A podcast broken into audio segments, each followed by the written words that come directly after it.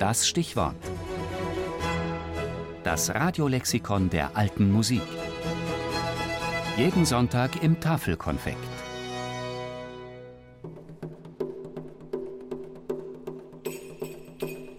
Saltarello, schneller Sprungtanz mit italienischem Ursprung.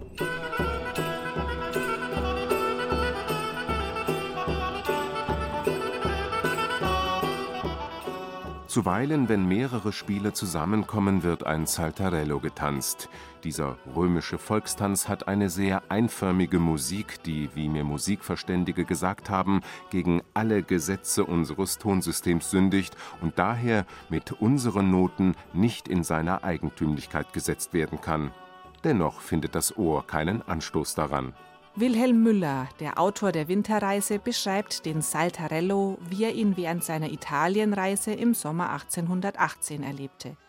Als populären, manchmal monotonen Tanz, stets in sehr raschem Tempo, die Tänzer zu immer gewagteren Sprüngen antreibend.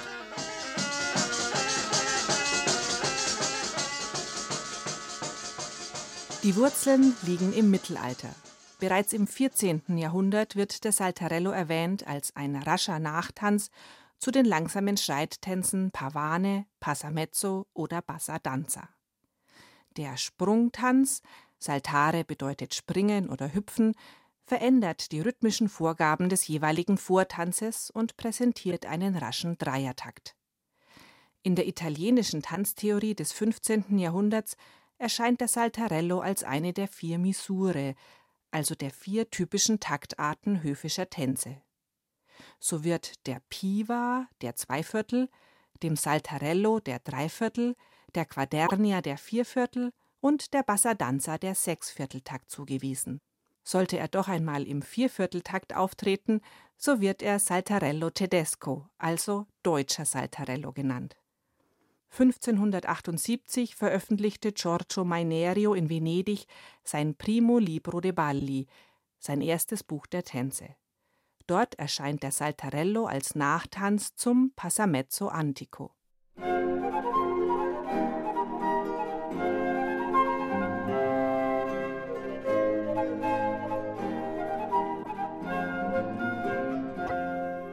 Die auffälligsten Merkmale des Saltarello sind jedoch nicht in der Musik zu finden, sondern in der Art und Weise, wie er getanzt wurde. Dies beschreibt ebenfalls eindrücklich der Dichter Wilhelm Müller. Aber um auf den Saltarello zurückzukommen, muss ich noch bemerken, dass er, wie auch der Name sagt, rasch und hüpfend, und zwar mit steigender Schnelligkeit getanzt wird, worin ein Tänzer den anderen zu übertreffen strebt. Die Zahl der Tänzer ist willkürlich, wenn es aber viele sind, so wechseln je zwei und zwei ab. Eine deutliche Vorstellung davon zu geben, wird mir kaum gelingen. Es ist ein Tanz, bei dem der ganze Körper in gleichen Anspruch genommen wird, ja, in dem die Arme fast mehr tanzen als die Beine.